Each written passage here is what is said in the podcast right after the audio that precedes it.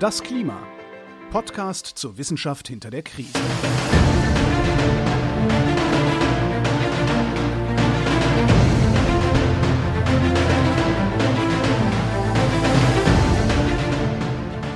Hier ist Das Klima, der Podcast zur Wissenschaft hinter der Krise. Wir erklären den aktuellen Stand der Klimaforschung jeden Montag mit Florian Freistetter und mit Claudia Frick. Hallo. Ja, in diesem Podcast heute reden wir wie immer über den aktuellen Zustand des Klimas oder genauer gesagt zu allem, was die Wissenschaft darüber weiß. Und wir reden genau gesagt über den sechsten Sachstandsbericht des IPCC. Und bevor wir da aber einsteigen in diesen sechsten Sachstandsbericht, würden wir gerne darüber reden, wie so ein Bericht eigentlich entsteht, wo der herkommt und was hinter der Abkürzung IPCC steckt. Deshalb haben wir uns dazu heute einen Experten eingeladen, und zwar Daniel Huppmann. Daniel, stell dich doch mal vor. Hallo, vielen Dank für die Einladung. Äh, ich finde das ganz toll, dass ich heute hier sein darf. Ähm, Daniel Huppmann, ich bin Wissenschaftler am Internationalen Institut für angewandte Systemanalyse, IASA, in der Abteilung Energie, Klima und Umwelt. Das IASA ist ein internationales Forschungsinstitut in Luxemburg, das ist ungefähr 20 Kilometer südlich von Wien in einem ehemaligen Schloss von Maria Theresia. Ich war oh. schon dort. Es ist sehr schön und sehr herrschaftlich und sehr schlossig. Oh, da bin ich ein bisschen neidisch. ja. Woran arbeitest du denn genau, Daniel, wenn ich fragen darf? Ähm, ja, früher war ich äh, ein Modellierer. Also ich habe Modelle und Szenarien rund um die Energiewende entwickelt, mir zum Beispiel angeschaut, ist OPEC eigentlich ein Kartell oder nicht und wie kann man das mathematisch abbilden? Oder wie können wir äh, Szenarien entwickeln, um die Ziele des Paris Agreements umzusetzen? In den letzten Jahren hat sich meine Rolle dann eher auf eine Metaebene verschoben. Also ich entwickle jetzt nicht mehr selber Szenarien und schreibe dann wissenschaftliche Artikel drüber, sondern ich versuche Szenarien von unterschiedlichen Modellen vergleichbar zu machen. Und ich koordiniere hier am JASA ein Team von Softwareentwicklern, und gemeinsam unterstützen wir WissenschaftlerInnen am JASA, aber auch in der breiteren Community dabei, ihre Modellergebnisse vergleichbar zu machen, reproduzierbar. Äh, es geht viel um Datenbanken, um Analysetools, Kommunikationstools und unter anderem auch für den IPCC-Bericht, der jetzt gerade im Rauskommen ist. Da unterstützen wir die Szenarien äh, also die Daten, die da gesammelt werden, auf denen dann die wissenschaftliche Analyse aufbaut, die werden zu einem Teil bei unserem JASA gesammelt, aufbereitet, evaluiert und dann den Autorinnen und Autoren des Berichts zur Verfügung gestellt. Ja, da sind wir dann direkt schon beim Thema, ja, weil es geht ja genau um diese Reports und wir sollten vielleicht wirklich mal klären, weil das werden, werden nicht alle wissen, was ist ein IPCC? Das ist eine Gute Frage, auch keine sehr überraschende Frage. Ähm, und es gibt zwei Antworten drauf. Ähm, einerseits ist der IPCC ein Gremium an Wissenschaftlerinnen und Wissenschaftlern, die Berichte schreiben. Da reden wir dann wahrscheinlich gleich noch viel mehr drüber. Der IPCC ist aber auch ein politisches Gremium, also ungefähr so wie eine äh, Teilorganisation der Vereinten Nationen. Da gibt es dann einmal im Jahr ein Plenum, da sitzen dann Regierungsvertreterinnen und Vertreter und beratschlagen über Dinge, die mit dem wissenschaftlichen Status zu tun haben. Ähm, und die, es ist so quasi die Regierungsvertreterinnen und Vertreter beauftragen dann die Wissenschaft, einen Bericht zu schreiben, machen ein paar, Vorgeben, äh, ein paar Vorgaben, dann kommen die Wissenschaftler, schreiben den Bericht und übergeben das am Ende, das was jetzt gerade passiert ist, für die Arbeitsgruppe 1, übergeben das zurück an die politische Ebene, die dann mit diesem Bericht hoffentlich etwas tut. Uh, äh, IPCC steht für Intergovernmental Panel of uh, wie Climate Change. Wie heißt es offiziell? Genau so. Ah ja, okay, das ist gut. Also uh, Weltklimarat auf Deutsch. Ja, es ist, klingt gleich viel dramatischer. das stimmt. Du hast gesagt, ähm, dieses, dieser Weltklimarat IPCC wird beauftragt, Berichte zu schreiben. Ja, das klingt so locker. Also wenn hier, ähm, die schreiben einen Bericht und dann ist der Bericht geschrieben, aber das ist ja ein deutlich komplexerer Prozess, als wenn ich irgendwie hier mir eine Einkaufsliste aufschreibe zu Hause oder selbst wenn ich eine Hausarbeit oder Diplomarbeit schreibe. Ähm, du hast doch schon erwähnt, Arbeitsgruppe 1. Also vielleicht ähm, reden wir kurz mal drüber, was dieser Bericht ist, also wie ist der aufgebaut, was, aus was besteht, wenn jetzt die Politik sagt, wir hätten gern einen Bericht und äh, danach ist der Bericht fertig, was kriegt die Politik dann? Also was, was ist es da, was das IPCC abliefert? Da muss man wieder unterscheiden. Äh, es tut mir leid, aber Bitte unterscheide. es, es ja. ist ein bisschen komplex. Ähm, hm. Es gibt die großen Berichte und die kleinen Berichte. Und das, worüber wir jetzt gerade sprechen, der sechste Assessment-Bericht, ist ein großer Bericht. Der IPCC auf der wissenschaftlichen Seite ist in drei Arbeitsgruppen unterteilt. Arbeitsgruppe 1 sind die Klimawissenschaften im Sinn von Physik und Meteorologie. Ähm, es wird immer wieder Klimawandel mit einer Badewanne verglichen. Also wir pumpen immer mehr CO2 in die Atmosphäre hinein und das, die Konzentration an CO2 steigt und je mehr sie steigt, desto schlimmer wird's. Und die Arbeitsgruppe 1 kann man mit der Frage vergleichen, wie hoch steht das Wasser in der Badewanne eigentlich und was wird passieren, wenn es noch mehr steigt. Wenn es noch mehr steigt, dann kommt die Arbeitsgruppe 2 dazu, das ist dann Anpassung. Also wir haben jetzt gerade in den letzten Wochen in Mitteleuropa, aber auch in anderen Weltregionen schon die dramatischen Auswirkungen, die auf uns zukommen, beobachten können. Und wir müssen uns ja irgendwie daran anpassen. Und Arbeitsgruppe 2 beschäftigt, beschäftigt sich mit der Frage, wir sitzen in der Badewanne, das Wasser steigt und steigt und steigt.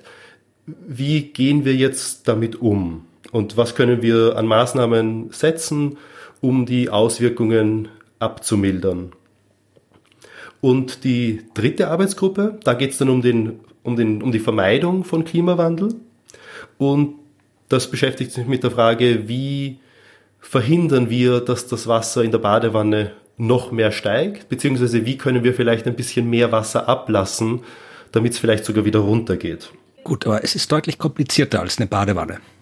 Es ist eine Spur komplizierter als eine Badewanne. Es ist auch weniger entspannend als eine Badewanne. Das heißt, es gibt drei Working Groups. Es gibt drei Working Groups und jede dieser Working Groups schreibt jetzt mal einen großen Bericht das sind hunderte von Autorinnen und Autoren, äh, ein Dutzend Kapitel. Und das, was jetzt gerade der Auftakt für diesen tollen Podcast war, ist, dass der Bericht der ersten Arbeitsgruppe an das politische Gremium IPCC übergeben wurde und das politische Gremium gesagt hat, passt, nehmen wir. Der Bericht jeder Arbeitsgruppe sind wieder mehrere Teile, weil sonst wäre es ja zu einfach. Es gibt einerseits einen wissenschaftlichen Bericht, das sind dieses so ein Dutzend Kapitel, wo die Wissenschaftlerinnen und Wissenschaftler den aktuellen Stand der Forschung aufarbeiten. Und zu jedem Bericht dieser drei Arbeitsgruppen gibt es dann eine Summary for Policymakers und eine technische Zusammenfassung. Und das ist äh, ganz wichtig, das zu unterscheiden. Weil wenn man das jetzt in den Medien ein bisschen verfolgt hat, dann hat man vielleicht den Eindruck gewonnen, ja, aber die Politikerinnen und Politiker, die haben ja eh da am Bericht herumgedoktert und die Sachen, die ihnen nicht gefallen, die haben sie rausgestrichen oder verwässert. Das ist so ein, ein Vorwurf, den man immer wieder in Richtung IPCC hört. Und dieser Vorwurf ist schon richtig, aber nur für die Summary for Policymakers.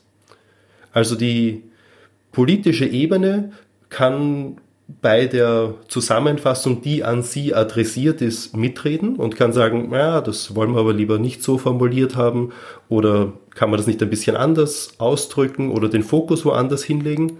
Aber der tatsächliche Bericht, also dieses Dutzend Kapitel, das jetzt in der Arbeitsgruppe 1 geschrieben wurde, das ist tatsächlich genau das, so wie die Wissenschaftlerinnen und Wissenschaftler das schreiben wollten und wo die Wissenschaftscommunity dahinter steht, das ist der Stand der Wissenschaft zum jetzigen Zeitpunkt.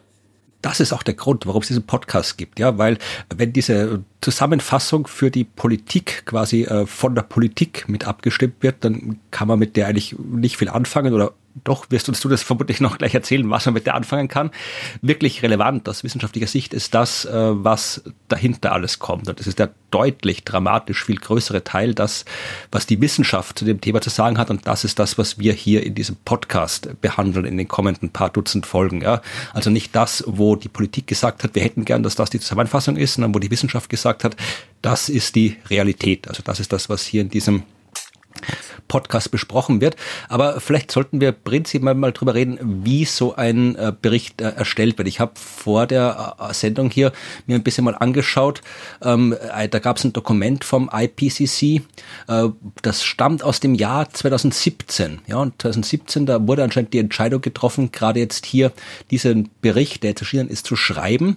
Und der erste Punkt hier war, im September 2017 die Autoren auszuwählen. Also 2017, das war vier Jahre. Was dauert vier Jahre, mhm. äh, um dieses Ding zu schreiben und wie ist der Ablauf? Weil du hast ja selbst, das äh, können wir später noch ein bisschen äh, noch genauer besprechen, du hast ja selbst an einem so einem Bericht mitgeschrieben, also du kannst vermutlich ein bisschen was dazu sagen, wie die Abläufe sind. Also wie läuft es genau ab, bis so ein Bericht fertig ist? Ja, das dauert schon eine, eine ganze Zeit. Ähm, und das hat den Grund, dass da jetzt nicht einfach sich eine Handvoll Wissenschaftler ins stille Kämmerlein zusammen äh, zurückziehen und dort halt einmal das schreiben, was sie sich gerade so überlegt haben, sondern das läuft in mehreren Runden ab. Zuerst gibt es einen Scoping-Prozess, der eben auf der politischen Ebene des IPCC angesiedelt ist. Da sagen quasi die Regierungsvertreterinnen und Vertreter, was sollen überhaupt die Fragen sein, die jetzt uns am meisten interessieren wie schaut die Kapitelstruktur aus und in jedem Kapitel, welche Fragen sollen dort beantwortet werden. Dann werden Autorinnen und Autoren vorgeschlagen, auch von den Regierungsvertreterinnen und dann wird von, vom Sekretariat des IPCC eine Liste an Autoren ausgewählt. Das versucht dann natürlich möglichst gut eine thematische und regionale und auch Geschlechterbalance zu treffen. Und dann treffen sich die Autoren einmal und überlegen, okay, was machen wir jetzt? Das sind Leute aus, es ist wirklich aus aller Welt, ja. Also das ist jetzt nicht irgendwie hier so fünf, fünf Typen aus äh, Harvard oder sowas, sondern die kommen von überall her. Richtig. Ähm, es ist, so wie es halt leider in der Wissenschaft immer noch viel zu sehr ist, noch immer eines ein leichter Überhang zu Nordamerika und Europa weiß-männlich. Das sieht man leider noch sehr stark in vielen Wissenschaftsdisziplinen, aber es wird sehr stark darauf geachtet, dass das immer diverser wird, dass man gezielt auch auf äh, Wissenschaftlerinnen und Wissenschaftler aus weniger entwickelten Ländern zugeht. Es gibt dann für die, die sich unter Umständen einfach nicht leisten können, zum Beispiel dann zu den Lead-Author-Meetings zu fliegen, auch finanzielle Unterstützung, um denen bei den Reisekosten zu helfen, damit die nicht sagen, okay, meine Uni kann sich das halt einfach nicht leisten, mich dahin zu schicken, deswegen kann ich nicht teilnehmen. Dann gibt's für die Unterstützung, um es so divers und so breit wie möglich zu machen. Darf ich, darf ich an der Stelle auch nochmal nachfragen? Ähm, ja, wenn man da ausgewählt wird und angesprochen wird, dass man da mitarbeiten soll, ähm, wird man da eigentlich dann angestellt? Bekommt man dafür Geld oder wie läuft das? Man bekommt dafür kein Geld, außer das Geld, das man eh in seinem Brotberuf bekommt. Also wenn ich jetzt Professor an einer Universität bin, dann habe ich ein Professorengehalt und bin dort verantwortlich für Lehre, Studierendenbetreuung, Drittmittelprojekte, eigene Forschung. Und es wird dann erwartet, dass aus diesem, also dass ich in meinem Tagesgeschäft so viel Raum freischaufle, um dann am IPCC-Bericht mitarbeiten zu können. Es gibt aber kein Körpergeld, das man dann zusätzlich verdient dafür, dass man den Bericht schreibt. In meinem speziellen Fall war es zum Beispiel so, dass das IASA mein Gehalt normal bezahlt hat und dann aus dem Grundbudget die Zeit, die ich für den Bericht aufgewendet habe, ja, ist halt aus dem Grundbudget vom IASA gekommen und nicht aus diversen Drittmittelprojekten. Aber für mich am Gehaltsauszug hat sich nichts geändert. Das heißt, wenn man da mitarbeitet, dann hat man viel zusätzliche Arbeit und kriegt dafür kein Geld. Kriegt man, nutzt seinem wenigstens irgendwie akademisch? Also ist das, ist, hat man da, ist man das besonderes Prestige, wenn man da IPCC-Autor ist? Also wenn, ja, du bist deswegen hier bei uns, also beantwortet sich die Frage eigentlich ja von selbst. Aber, oder anders gefragt, muss sich das IPCC anstrengen, Leute zu finden oder machen die da bereitwillig mit alle? Da gibt es sicher keinen Mangel an Leuten, die das wahnsinnig spannend finden. Ich kann es aus meiner persönlichen Perspektive sagen, es ist ein wahnsinnig bereichernder Prozess. Man lernt extrem viel. Und es ist natürlich auch im Lebenslauf, schadet sicher nicht, wenn man sagen kann, man hat bei sowas mitgemacht. Du, äh, du hast vorhin gesagt, es gibt drei große Berichte. Äh, dann wird es vermutlich auch noch kleine Berichte geben. Stimmt, also es gibt den großen Bericht mit den drei Arbeitsgruppen. Ja, genau, drei Gruppen ähm, in einem großen Bericht, ja. Genau, eine Sache, die vorhin unter den Tisch gefallen ist, äh, ist, es gibt dann noch eine Synthesebericht aus den drei Arbeitsgruppen. Also eine Zusammenfassung oder? Äh, ein bisschen mehr als eine Zusammenfassung, aber im Endeffekt ja. Es gibt dann aus den Zusammenfassungen der Berichte wieder eine Zusammenfassung, die versucht, die, den Connex zwischen den drei großen Themenblöcken herauszuarbeiten.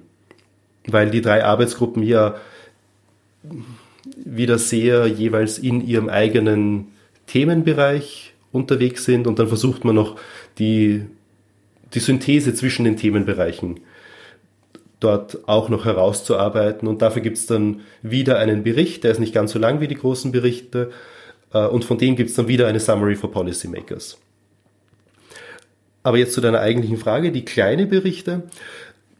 Das sind zum Beispiel der eineinhalb Grad Bericht, der vor drei Jahren herausgekommen ist, an dem ich auch mitgearbeitet habe. Das ist ein Special Report. Und diese großen Berichte, die kommen alle sechs, sieben Jahre heraus. Und jetzt gibt es dann aber immer wieder die Situation, dass man sagt, okay, wir brauchen jetzt aber für ein kleineres Thema schneller einen Bericht. Und im Jahr 2015 war ja das Paris Agreement, wo relativ überraschend plötzlich das eineinhalb Grad Thema am Tapet war. Das war, glaube ich, für viele Leute nicht absehbar und es hat auch relativ wenig Forschung explizit zum eineinhalb Grad Thema oder zum eineinhalb Grad Ziel. Also, kurz da, falls äh, das nicht eben äh, parat ist. Also das eineinhalb Grad Ziel heißt, wir wollen dafür sorgen, dass sich die globale Durchschnittstemperatur im Vergleich zu vor der industriellen Revolution, also vor dem äh, äh so im 18. 18. Jahrhundert, ja, dass sich die globale Durchschnittstemperatur um höchstens eineinhalb Grad in Bezug auf damals erhöht. Das ist das eineinhalb Grad Ziel. Und da hat sich die Welt, kann man so sagen, 2015 gesagt, wir machen das. Oder wir wollen das machen. Genau. Und im, im Paris Agreement, das äh, Herbst 2015 von der UNO Klimarahmenkonvention, auf Englisch UNFCCC, die haben beschlossen, okay, wir wollen unter zwei Grad bleiben und Anstrengungen unternehmen, dass wir die Temperat den Temperaturanstieg im Vergleich zu vorindustriell auf 1,5 Grad beschränken. Dann haben sie das beschlossen und alle haben sich sehr gefreut. Und dann ist aber die Frage gekommen, was heißt das jetzt eigentlich? Und weil man jetzt nicht sechs Jahre warten wollte bis zum nächsten großen IPCC-Bericht, hat man gesagt, na machen wir einen schnellen Zwischenbericht. Wobei schneller Zwischenbericht dann auch noch fast drei Jahre gedauert hat. Aber dann hat man gesagt, man macht einen, ja, einen, einen Special Report, speziell auf die Frage, wo ist eigentlich der Unterschied zwischen einem eineinhalb Grad Ziel und einem zwei Grad Ziel? Weil das eine Frage war, die davor zwar immer wieder mal diskutiert wurde, aber nicht, nicht umfassend aufbereitet wurde. Und dann hat eben dieser Special Report on 1.5 Degrees C versucht eine umfassende Bewertung und Aufbereitung des wissenschaftlichen Stands äh, der Forschung äh, zu geben. Und zusätzlich hat es dann noch zwei andere Special Reports gegeben zwischen 2015 und heute. Einer, der sich speziell mit den Landsystemen, also Landnutzung ähm, und, und diesen Themen auseinandergesetzt hat und ein, zwei, ein dritter Special Report, der dann speziell sich die Meere und die auf Englisch oder auf Englisch Cryosphere, auf, auf Deutsch Kryosphäre, also alles, was tiefgefroren ist. Also Arktis, Antarktis und Gletscher. Und diese Sonderberichte, die sind, die sind schon erschienen alle. Die sind schon erschienen, die haben auch ein ziemlich breites Medienecho äh, erfahren und ich glaube gerade der eineinhalb Grad Bericht hat dann mit den Fridays for Future äh, oder auch in Amerika mit dem Sunrise Movement ziemlich große Wellen geschlagen. Ja, das hat man durchaus ein bisschen gehört. Ja, ja. Wie ist es eigentlich, wenn ähm, da so ein Special Report mit so einer ganz speziellen Frage kommt? Also so einer wirklich, das ist ja eine sehr spezielle und spezifische Frage. Was ist der Unterschied zwischen einem 1,5 und einem 2,0 Grad Ziel? Ähm, das IPCC, korrigiert mich da gerne gleich, forscht ja nicht selbst, sondern die fassen ja zusammen, was aktueller Forschungsstand ist. Wie gehen die denn da vor, wenn es so eine explizite Fragestellung gibt? Gibt es da ein Systematic Review oder wie ist die Herangehensweise? Genau, ein ja, Systematic Review trifft es relativ gut. Was uns mitgegeben wurden, wurde als den Wissenschaftlerinnen und Wissenschaftlern, die am eineinhalb Grad Bericht gearbeitet haben, war ein, ein, eine Kapitelstruktur und Fragestellungen zu jedem einzelnen Kapitel. Dann wurden die Autoren und Autorinnen äh, ausgesucht. Dann hat es mehrere Lead-Author-Meetings gegeben. Und da habe ich die Frage von Florian, glaube ich, vorher noch nicht vollständig beantwortet, warum das eigentlich so lange dauert. Dann läuft das in mehreren Runden ab. Also man schreibt zuerst einmal einen Kapitelentwurf. Das geht dann in einen Review-Prozess, also so wie man es auch bei wissenschaftlichen Publikationen macht. Das wird dann an die Regierungsvertreterinnen und Vertreter geschickt, aber auch an jeden anderen, der sich dafür interessiert und sagt, ja, ich möchte den, die Entwürfe des IPCC-Berichts schon lesen und dazu Kommentare geben? Aber alle nicht, oder? Weil wenn ich jetzt einfach sage, ich hätte es gern, schickt mir das, dann werde ich mir es nicht schicken, oder? Da muss schon irgendwie einen triftigen Grund haben. Oder kann einfach jeder, der will, sagen, ich hätte gern die Entwürfe? Man muss ein Non-Disclosure Agreement ah. unterzeichnen, weil es, es ist ein bisschen schwierig, wenn Vorentwürfe an die Medien gespielt werden und die Medien dann oder wenn ich in der mhm. Zeit, weil ich bin, wir sind ja quasi hier im Medium, hätte auch, dann hätte ich auch schon irgendwie letztes Jahr gesagt, hier schickt uns doch mal die Entwürfe für den Arbeitsbericht 6, dann hätten wir uns besser vorbereiten können. Aber das machen ah. die auch nicht. Nein, das machen die auch nicht. Ähm, aber du hättest, du hättest dich schon als Reviewer eintragen können, dann hättest du es bekommen. Ja, aber ich kann ja, ich kann ja nichts reviewen, ich kenne mich ja nicht aus mit Klima. Naja, aber das, das ist ja jetzt immer im Prinzip kein Grund, dass man nicht versucht zu reviewen. Ach so, okay, gut. Ähm, äh, ich, ich bin mir nicht sicher, ganz ehrlich gesagt, ob dann wirklich jemand als Reviewer nicht zugelassen werden würde, der sich dafür interessiert und der ein Mindestmaß an Qualifikation nachweisen kann. Also wenn man sagt. Kannst dir sicher sein, ich werde das beim nächsten Mal versuchen. Jetzt, wo ich das weiß. Äh, wenn du jetzt Reviewer sagst, ja, das ist vielleicht auch noch ein wichtiger Punkt, den wir dann noch reinbringen müssen. Äh, das heißt, dass dieser Bericht nicht nur von Wissenschaftlerinnen und Wissenschaftlern geschrieben wird, die einfach aufschreiben, was sie halt aufschreiben, was sie halt an, bei ihrer wissenschaftlichen Arbeit da rausfinden, sondern dass es da zwischendurch, so wie immer in der Wissenschaft, auch immer einen Prozess gibt, wo andere, nehme ich an, Wissenschaftlerinnen und Wissenschaftler, das prüfen, was geschrieben wurde. Genau, sowohl Wissenschaftlerinnen und Wissenschaftler als auch die Regierungsvertreterinnen und Vertreter, die ja über den politischen Arm des IPCC involviert sind. Also auch die österreichische Regierung kann dann zum Beispiel an jedem Review-Zyklus Kommentare geben. Meine Güte. Die Kommentare werden alle öffentlich gemacht am Ende des Berichts und auch die Antworten drauf cool. werden öffentlich gemacht. Und es gibt dann zusätzlich zu den Autorinnen und, und Autoren, die die Antworten schreiben, auch noch sogenannte Review Editors, die danach die Fragen und die Antworten und die Änderungen im Text durchgehen und schauen, ob das wissenschaftlich korrekt beantwortet wurde. Und im Prinzip ist das dann auch alles öffentlich und man kann sich das anschauen. Ob, ob, man das will, ist eine andere Frage, weil das sind dann Zehntausende von Kommentaren, die oft halt auch sehr repetitiv sind, weil es gibt, also gerade wenn man sich jetzt zum Beispiel das Thema Kernkraft hernimmt, dann gibt es ganz viele Kommentare, die sagen, Kernkraft ist wahnsinnig wichtig, wir können es nicht ohne. Und dann gibt es ganz viele andere Kommentare, die sagen, äh, Kernkraft hat viel zu große Risiken. Das muss viel klarer im IPCC-Bericht herausgearbeitet werden, wie groß die Risiken sind. Und dann versucht man so wie es, glaube ich, als Wissenschaftler eh in unserer DNA liegt, da eine sinnvolle Balance zwischen diesen beiden Seiten zu, zu finden. Aber im Prinzip alle Kommentare sind nachlesbar und auch die Antworten und die Referenzen auf, wo im Bericht dann etwas geändert wurde, sind öffentlich einsehbar. Das heißt, an, an dem Punkt, äh, an den Berichten haben aber die, die WissenschaftlerInnen das letzte Wort, was in den Bericht reinkommt und nicht die Absolut, genau. politischen genau. Entscheider, die kommentieren. Okay, gut. Das heißt, man kann nachlesen, was die Politik gerne hätte und was die Wissenschaftler gesagt hat, was ist. Genau das. Und das, das kann man nachschauen. Es wird einen wahrscheinlich nicht sehr überraschen, dass es manche Länder gibt, die äh, Erdgas zum Beispiel als Brückentechnologie forcieren und andere Länder, die das eher kritisch sehen.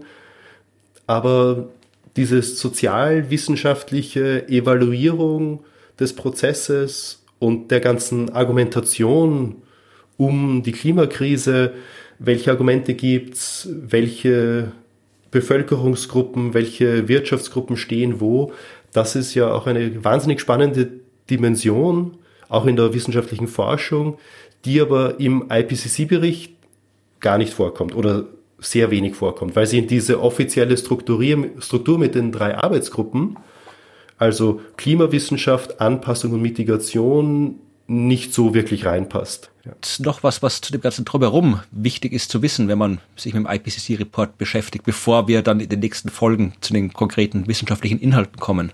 Ja, eine Sache, die noch ganz, ganz wichtig ist, das wurde mir auch auf, als ich das erste Mal bei so einem Lead-Author-Meeting dabei war, äh, eingebläut. Ganz, ganz wichtig für das Selbstverständnis des IPC, IPCC ist, es ist Politik relevant, aber es darf nicht vorschreibend sein. Also auf Englisch policy relevant, but not policy prescriptive. Es wird im IPCC-Bericht kein Statement geben, das und das und das muss gemacht werden. Oder das und das und das darf nicht gemacht werden. Es sind immer Formulierungen, wenn dieses Ziel erreicht werden soll, dann ist diese Maßnahme dazu geeignet und eine andere Maßnahme eher nicht geeignet. Ich kann es nachvollziehen, dass, äh, weil Wissenschaftler, es geht ja um die den Stand des Wissens. Aber wenn, wenn der Stand des Wissens, wenn ich jetzt hier reinschreibe, okay, wenn wir das und das, das machen, dann bleibt die Temperatur, die globale Temperatur unter zwei Grad und wenn wir das und das machen oder das und das nicht machen, dann ist in 50 Jahren hier äh, alles tot, dann ist das ja auch quasi eine Handlungsanweisung. Aber der, der, der eine softe Handlungsanweisung. Es ist ein Hinweis, ja. dass es vielleicht bessere und schlechtere Alternativen gibt. Aber es ist für Selbstverständnis des Prozesses und der beteiligten Wissenschaftlerinnen und Wissenschaftler sehr wichtig und deswegen möchte ich da auch speziell darauf hinweisen und äh, dass, dass wir uns eben nicht als Vorschreiben sehen und auch die Regierungsvertreterinnen und Vertreter wahrscheinlich sehr allergisch reagieren würden, wenn wir das täten, sondern wir sagen, Ihr habt euch in Paris auf ein 2-Grad-Ziel geeinigt und oder mit, mit Anstrengungen auf ein 1,5 Grad-Ziel.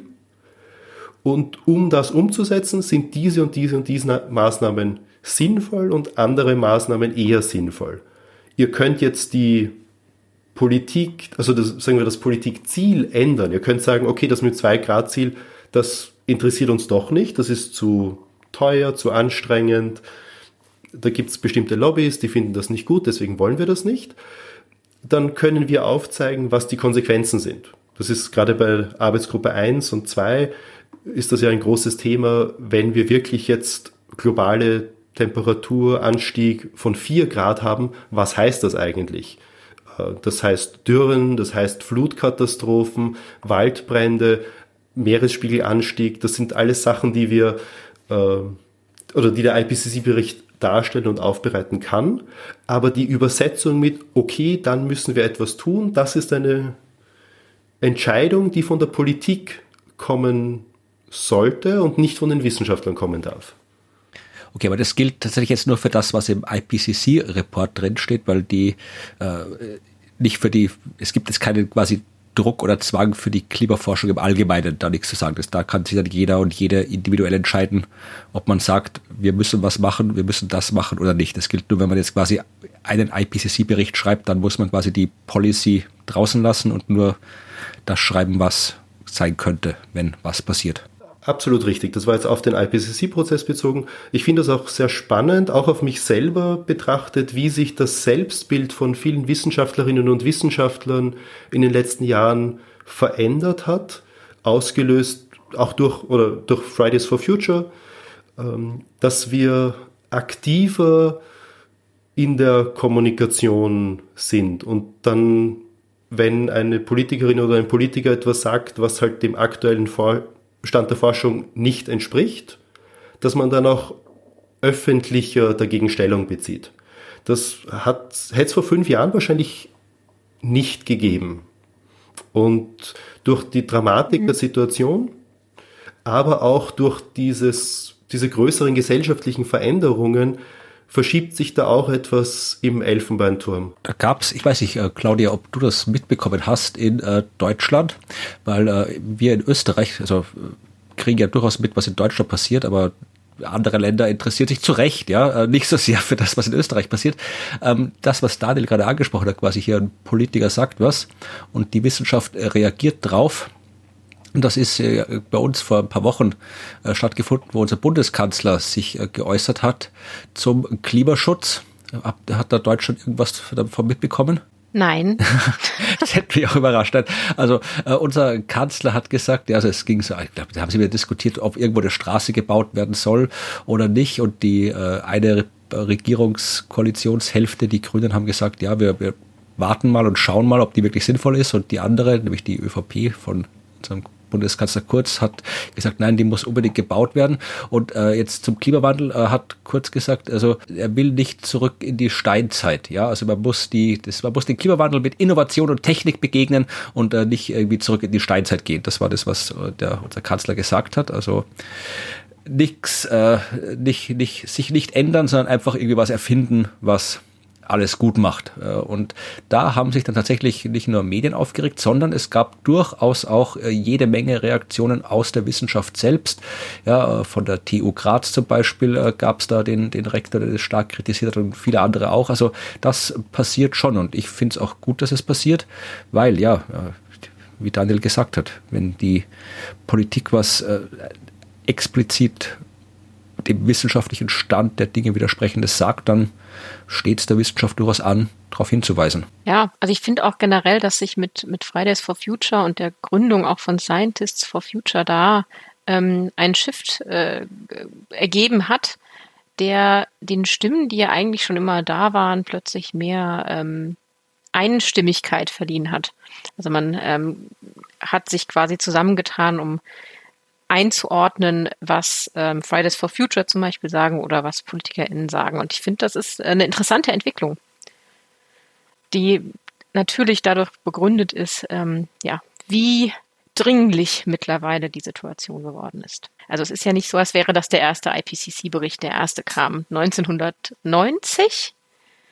Ich weiß glaube ich. Daniel? Also ich, das sind 30 Jahre. Ja, das ist vielleicht auch noch was. Also das ist noch eine Frage, die ich vielleicht noch zum Abschluss habe. Ja, also wir sind jetzt beim sechsten Sachstandsbericht, was logischerweise heißt, dass fünf schon erschienen sind. Und äh, Daniel, du hast vorhin gesagt, also das IPCC bekommt den Auftrag für diese Berichte von der Politik. Das heißt, die Politik wollte jetzt schon fünfmal wissen, was denn abgeht mit dem Klima. Jetzt äh, wollte sie das sechste Mal wissen. Äh, merkt man in der Forschung oder wenn man da mitschreibt, äh, hat das einen Effekt? Also etwas, wo man wirklich sagt, okay, das ist jetzt wirklich, das ist jetzt passiert, weil wir diesen Bericht geschrieben haben oder wird es äh, abgesehen von der Wissenschaft zur Kenntnis genommen und dann macht man weiter wie bisher? Also hast du äh, irgendwie, kannst du irgendwie sehen, dass diese bisherigen fünf und jetzt der sechste, dass die irgendwas gebracht haben oder war das einfach nur quasi so, äh, dass die Wissenschaft mal den Status quo erhebt? Ich bin dafür, glaube ich, ein bisschen zu jung, um da eine qualifizierte Antwort drauf zu geben, weil ich war ja akademisch gesehen noch im Kindergarten, als der fünfte Assessment-Bericht herausgekommen ist. Ähm, ich habe es jetzt nur beim eineinhalb Grad Bericht mitgesehen und wie ich schon gesagt habe, ich glaube, da hat sich sehr viel getan und da sind viele Effekte zusammengekommen, wo, wo die Wissenschaft und der Bericht, den, den wir da abgeliefert haben, sicher ein Effekt oder ein, ein, eine Komponente war, die das Ganze unterstützt hat. ich glaube, ich bin mir nicht sicher, ob man es wirklich auseinanderrechnen kann, wie viel der IPCC jetzt war versus wie viel war es, dass halt zufälligerweise genau in der einen Woche Greta Thunberg vor dem schwedischen Parlament gesessen ist oder andere. Ähm, also es war eine Gemengelage zu der Zeit, da sind viele Sachen zusammengekommen. Ich glaube nicht, dass man es auseinander dividieren kann.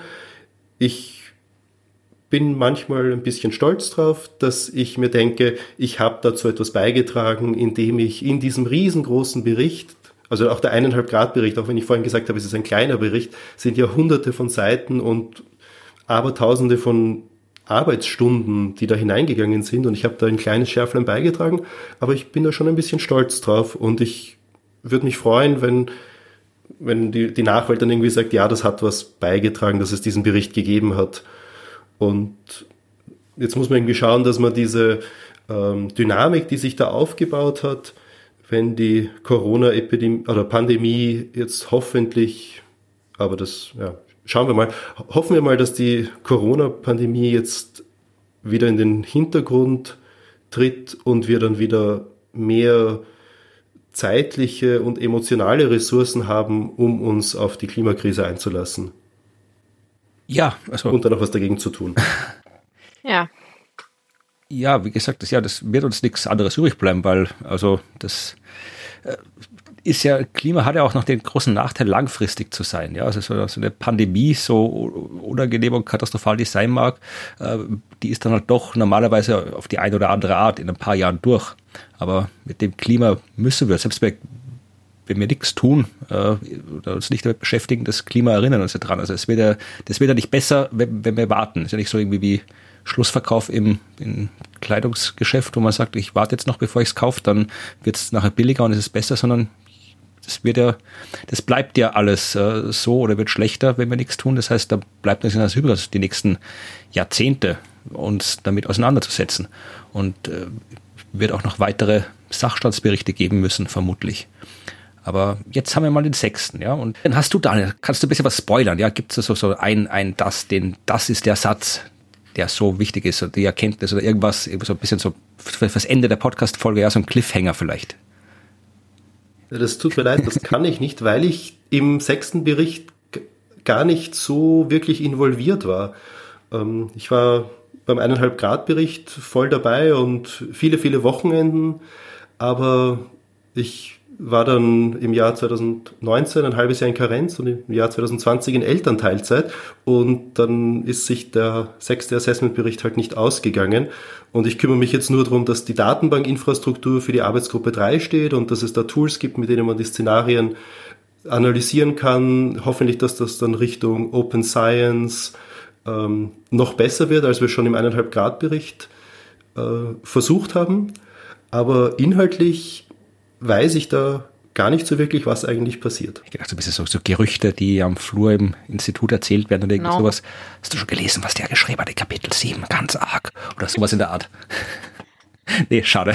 Ich glaube, alle Leute, ja. ich glaube, alle Leute, die sich mit dem Thema beschäftigen, wissen ja eh, was passiert. Es ist ja nur eine Zusammenfassung der Literatur. Und wenn man die Literatur verfolgt, dann, dann weiß man ja eh, wohin die Reise geht.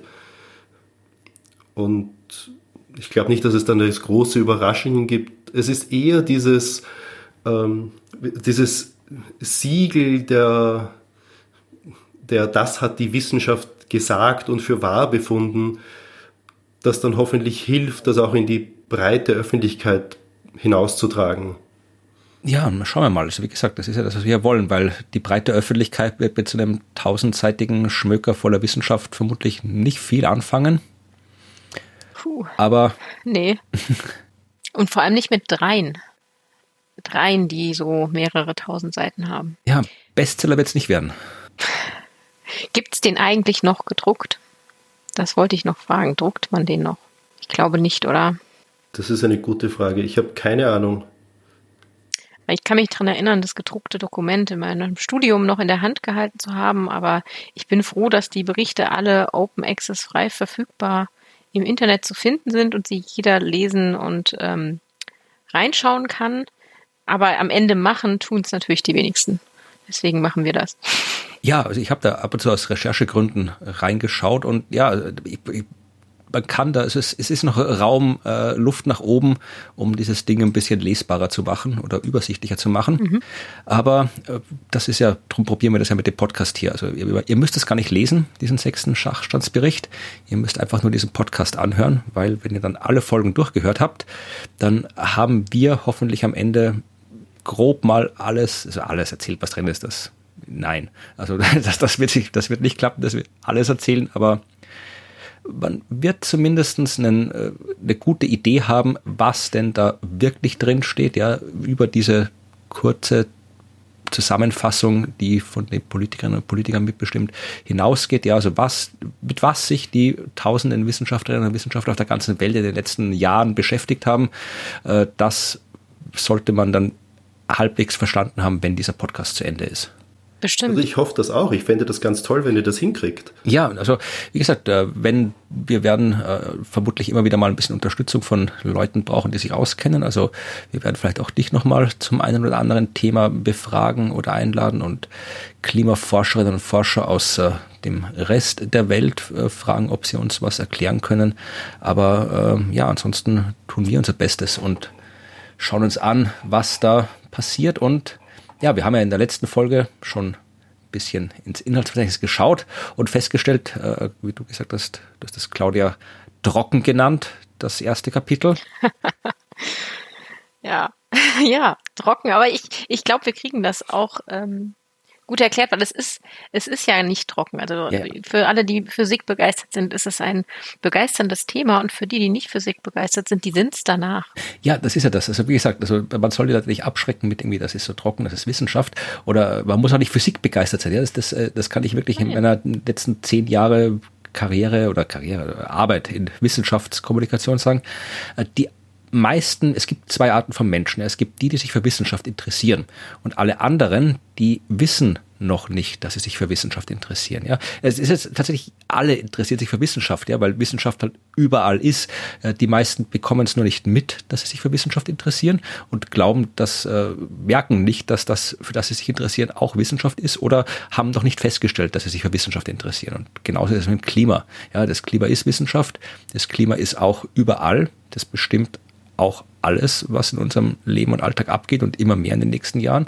Und ähm, es ist jetzt, wir werden jetzt nicht einen Podcast machen, wo wir in jeder Folge erzählen, wie schrecklich alles ist und dass die Welt demnächst untergeht, sondern wir werden die, ja, die, die, die Faszination, die diesem komplexen System innewohnt, äh, probieren darzustellen. Dieses System, in dem auch wir wohnen. Ja, also das ist ja das, was uns umgibt. Wir sind ja mittendrin im Klima. So sieht es aus. Und dann würde ich mich doch mal herzlich bedanken bei dir, Daniel, dass du da warst und uns so viel berichtet hast aus den Hinterzimmern quasi des IPCC und wie das abläuft und funktioniert. Ich bin jetzt auf jeden Fall noch mal ein Stückchen schlauer und ich glaube, es sind wir alle. Ja, ich hoffe, du hattest ein wenig Spaß. Ich hatte sehr viel Spaß. Vielen Dank. Und auch vielen Dank für die Einladung und vielen Dank dafür, dass ihr euch die Arbeit macht, wirklich das Kapitel für Kapitel durchzugehen. Also ich hoffe, dass ihr euch die Arbeit macht und dass ihr nicht in drei Wochen sagt, okay, nein, das, kriegen wir nicht hin. Das, das, ja, wir ziehen das äh, durch. Ich, ich fände es wahnsinnig toll, wenn, wenn dieses Format das wirklich äh, denn diese, ja, es ist teilweise trocken, aber es betrifft uns halt alle. Und es wird uns alle noch äh, sehr lange betreffen, so wie es der Florian vorhin gesagt hat. Und deswegen finde ich das wahnsinnig toll, dass ihr da diesen Podcast macht und dieses Format und wirklich in die Tiefe gehen wollt. Also Hut ab und ich freue mich auf die nächsten Folgen. Ja, wir ziehen das durch. Also da, das, das kriegen wir schon irgendwie hin. Ja. Und äh, es gibt natürlich auch äh, Show Notes zu diesem Podcast. Ja, also wenn ihr jetzt irgendwie mehr Infos haben wollt zu all dem, was wir erzählt haben. Ja, also ich, ich kann auf unserer Homepage das klima.fm, da findet ihr alle Folgen, da findet ihr auch alle Infos, wie man diesen Podcast äh, hören kann, abonnieren kann und so weiter. Und da gibt es zu jeder Folge auch äh, Shownotes, Informationen, da steht dann äh, gibt es ja die ganzen Links zu dem, was wir gesagt haben, ja, also Links zu den äh, äh, Abläufen, wie so ein IPCC-Report äh, entsteht. Da gibt es schöne Diagramme, die auf der Homepage des IPCC veröffentlicht sind. Äh, die Struktur, das Inhaltsverzeichnis, der IPCC-Report selbst äh, ist auch verlinkt dort, damit ihr auch lesen könnt, was äh, wir hier besprechen. Also alle Infos zu den jeweiligen Folgen findet ihr immer dort. Wenn ihr uns äh, irgendwelche Nachrichten zukommen lassen wollt, dann schreibt uns äh, eine E-Mail an podcast.dasklima.fm. Willst du gerne kontaktiert werden, Daniel? Oder sollen wir einfach, äh, wenn wir Fragen bekommen, die an dich weiterleiten? Oder hast du irgendwelche äh, Auftritte im Internet oder sonstige Sachen, wo du sagen, die du der Welt gerne mitteilen möchtest? Ich bin dann seit der eineinhalb Grad Bericht rausgekommen ist auf Twitter aktiv und ich finde das wahnsinnig spannend. Also als Möglichkeit einerseits eine wissenschaftliche Arbeit zu kommunizieren, aber auch einfach mitzubekommen, was andere machen. Ich habe das Gefühl, dass auch Twitter, wahrscheinlich andere soziale Medien auch, aber ich denke mir, eines reicht. Ähm, aber ich, ich habe das Gefühl, dass dadurch auch die Wissenschaft viel schneller wird und dass ich öfter über Twitter irgendwelche coolen Sachen mitbekomme, die eine Kollegin oder ein Kollege gerade machen, als ich es über irgendwelche Newsletter bekomme. Also ich, ich bin auf Twitter, man kann mich doch dadurch gerne anpingen oder mich sonst über die IASA äh, Homepage äh, findet man meine E-Mail-Adresse und wenn man Fragen hat, gerne kontaktieren. Und ich werde mich bemühen, auch darauf zu antworten, wobei ich bin bei Antworten nicht so, nicht so gut. Es tut mir leid. At Daniel underscore Huppmann mit 2P und 2N. Da findet man Daniel auf Twitter. Folgt ihm gerne, wie er gesagt hat. Ja, und äh, folgt uns, also dem Podcast kann man noch nicht folgen auf Twitter, irgendwann vielleicht schon, aber folgt uns einfach ganz klassisch, indem ihr uns in den nächsten Folgen auch noch anhört, weil, wie gesagt, wir fangen gerade erst an mit dem Klima und wir werden so bald nicht aufhören. Vielen Dank, Daniel, dafür, dass du uns diese Fragen beantwortet hast. Und ja, bis zum nächsten Mal. Tschüss. Tschüss, eine gute Woche. Ciao.